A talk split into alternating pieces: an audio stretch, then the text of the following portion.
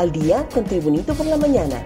A continuación, la actualidad informativa nacional e internacional este 29 de septiembre del 2023. Cancillería rechaza solicitud de fiscal adjunto y desconoce su autoridad. El canciller Eduardo Enrique Reina confirmó su postura de desconocer a Daniel Cibrián Bueso como fiscal adjunto y que actualmente sea quien esté al mando del Ministerio Público. Sobre la nota enviada por el vicecanciller Tony García a Cibrián Bueso, dijo que no es un comunicado, es una nota interna de respuesta que hicimos al Ministerio Público ante una petición que envió Cibrián Bueso para hacer una gestión específica en la Corte Centroamericana de Justicia.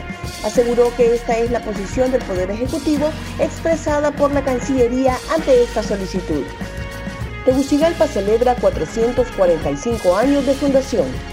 La capital de Honduras, Tegucigalpa, hoy viernes 29 de septiembre, se encuentra de manteles largos al festejar a San Miguel Arcángel en los 445 aniversario de la ciudad con diferentes actividades. El alcalde del Distrito Central, Jorge Aldana, anunció que este año la celebración por los 445 años de fundación de Tegucigalpa tendrá de nuevo el Gran Carnaval Recordó que el año pasado teníamos todo preparado, pero se dio la tragedia en la colonia Guillén y nos vimos obligados por solidaridad con estas familias a cancelar y posponerlo. Ministerio Público le cae organización de narcotráfico liderada por exfutbolista. La Fiscalía Especial contra el Crimen Organizado y la Agencia Técnica de Investigación Criminal ATIC ejecutan la operación Los Halcones, mediante la cual se practican 11 allanamientos de domicilio, órdenes de captura y el aseguramiento de 36 bienes de origen ilícito ligados a una organización de tráfico de drogas que opera desde Gracias a Dios y Atlántida.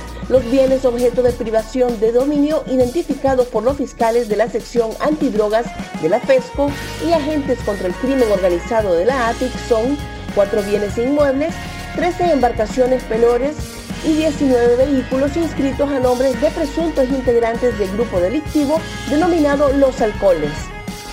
Más noticias nacionales con Tribunito por la Mañana. El Seguro Social y el Hospital Escuela trabajarán el lunes y el martes.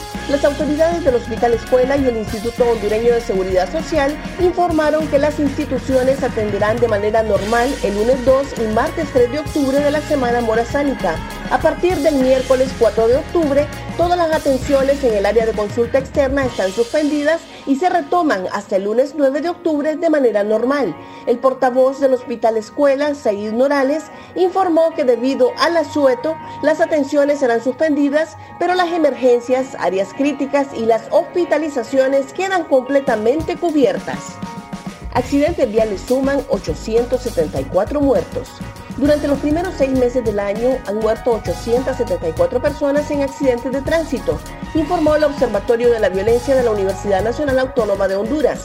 Los accidentes viales constituyen la segunda causa de muerte violenta en Honduras, superada únicamente por los homicidios.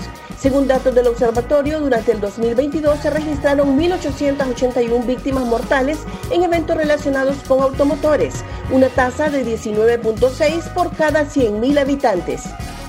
Exjugador Pescado Bonilla es acusado de liderar banda de tráfico de drogas.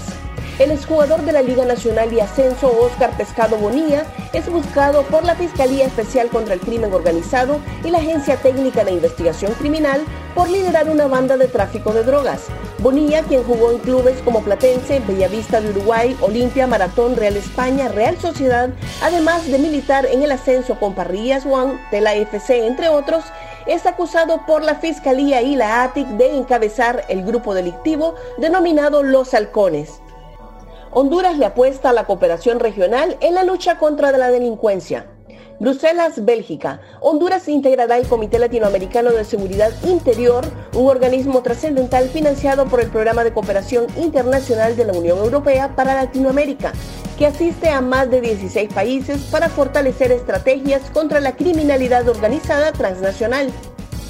La viceministra de Seguridad, Yulisa Villanueva, explicó que se logró la incorporación del país a dicho organismo después de varias gestiones como parte de su plan de trabajo y acercamientos con homólogos de la región.